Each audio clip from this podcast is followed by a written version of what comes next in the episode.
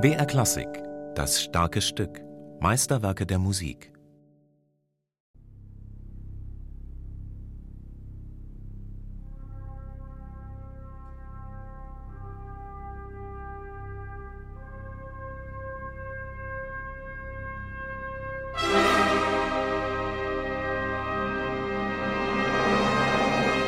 Es ist eine der berühmtesten Einleitungen der Musikgeschichte. Aus einem düsteren Kontrabass-Tremolo, unterstützt von der Orgel, dem Kontrafagott und der großen Trommel, erhebt sich eine Trompetenfanfare in gleißender Helle. Zusammen mit dem gesamten Orchester mündet diese, in der Tonhöhe weiter ansteigend, in einen alles überstrahlenden C-Dur-Jubel. Der Sieg des Lichts über die Finsternis. Der Partitur hat Richard Strauss den Hymnus an die Sonne aus Nietzsches philosophischer Schrift Also sprach Zarathustra vorangestellt, mit dem Kernsatz für die Musiker: Zu lange hat die Musik geträumt, jetzt wollen wir wachen. Nachtwandler waren wir, Tagwandler wollen wir werden.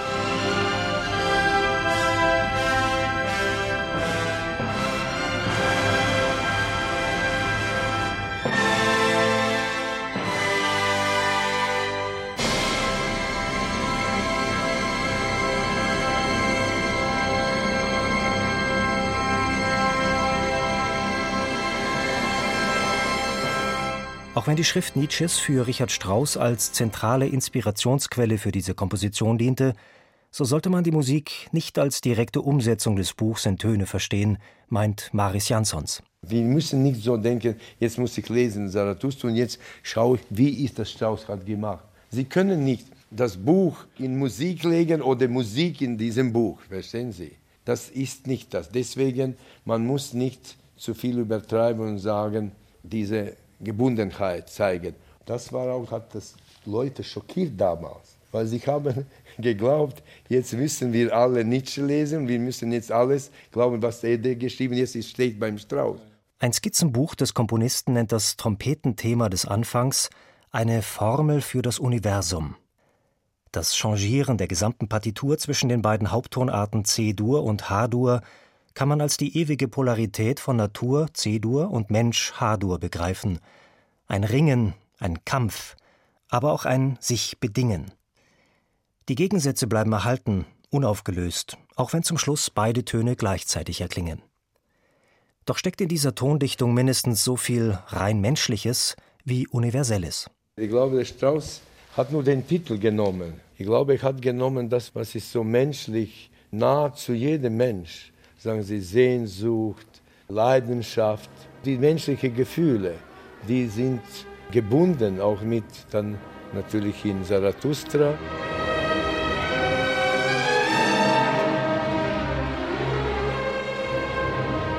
Bezeichnenderweise verwendete Richard Strauss bei der ursprünglichen Konzeption des Stücks noch keine Titel aus dem Zarathustra-Text.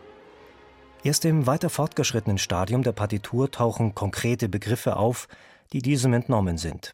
Von den Hinterwäldlern, von der großen Sehnsucht, das Grablied, von der Wissenschaft, das Grablied, Tanzlied und so weiter. Von der Wissenschaft ist ein parodistischer Abgesang auf allzu große Wissenschaftsgläubigkeit und staubige Studierstuben. Bezeichnenderweise erklingt dabei ein Fugenthema,